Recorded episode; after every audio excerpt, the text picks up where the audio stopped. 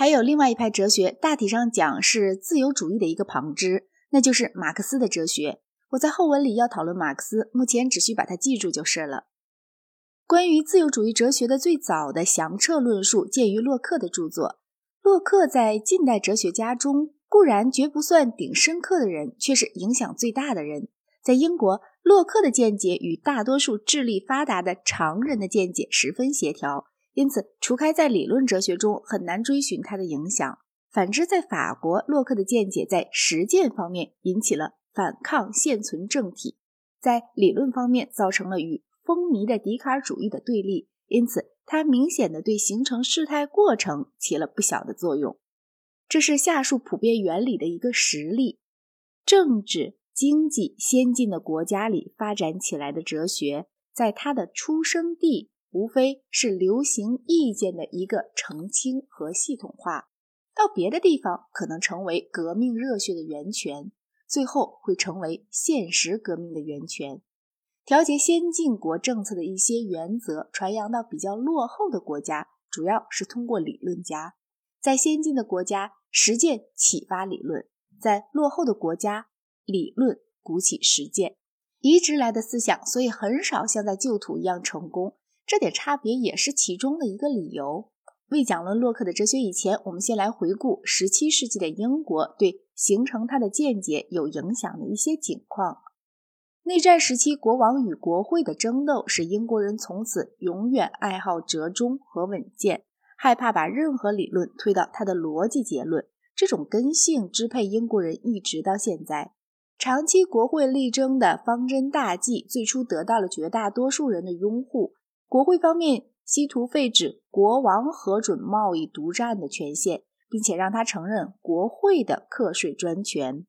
国会希求在英国国教会内部给受到大主教劳德迫害的一些意见和宗教仪式以自由，主张国会应当按一定期间开会，不可只在国王感到他的协助缺少不得的偶尔时机才召开。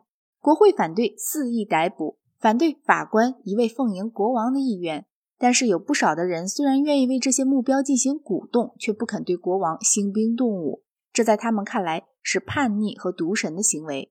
等到实际上战争一爆发，势力的划分就比较接近相等了。从内战爆发到克伦威尔立为护国主为止的政治发展所经历的过程，现在已经尽人皆知，但在当时却是史无前例的。国会一党包括长老会派和独立教会派两派。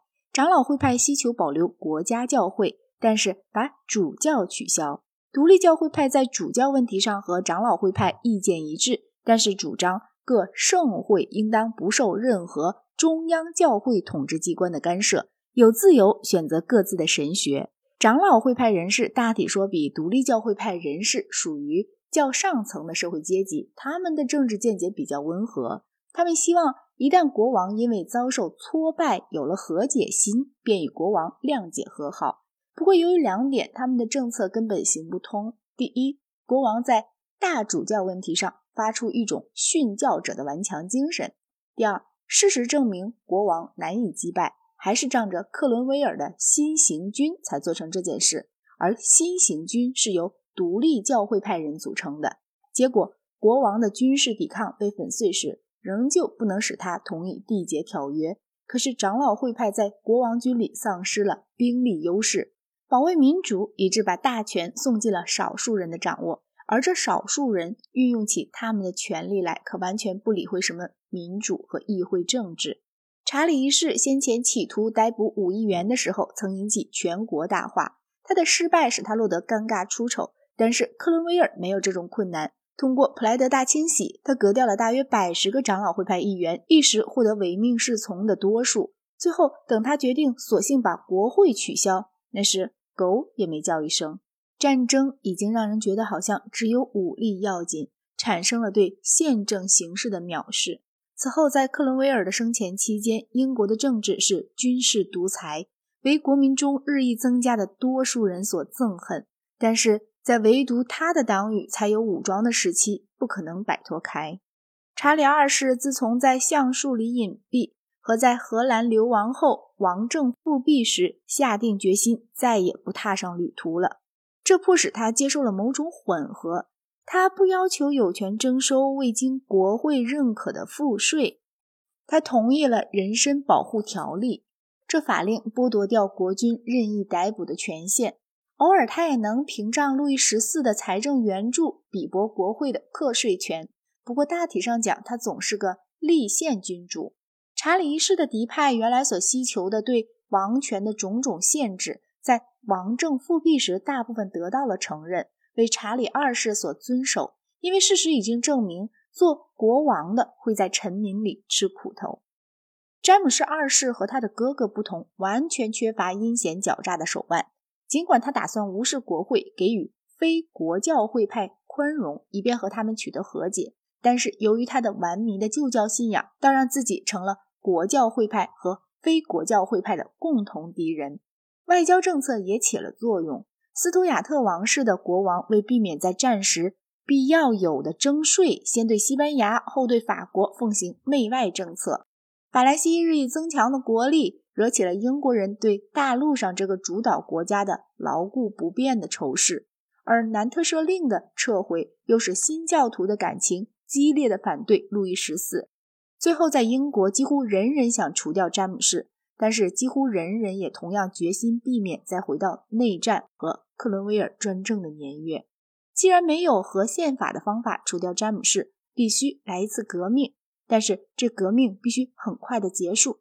不让破坏势力有一点点机会得逞，国会的权力必须一举而永久的确保下来。詹姆士王必须退位，但是君主政体必须保全。不过，这种君主制应该不是王权神授说的君主制，而是一种依赖立法才可，因而依赖国会的君主制。由于贵族阶级和大企业联合一起，所有这些瞬息间都做到了，没有必要发一枪一炮。各样非妥协态度经过人们的尝试而失败以后，折中与稳健得到了成功。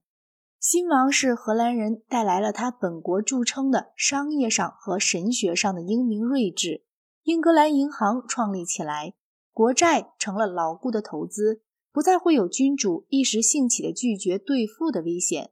信教自由令虽然让旧教徒和非国教会派仍旧要受种种资格限制。却结束了实际的迫害，外交政策变得坚定地反对法兰西。除开一些短暂的中断期之外，一直维持到拿破仑复败时为止。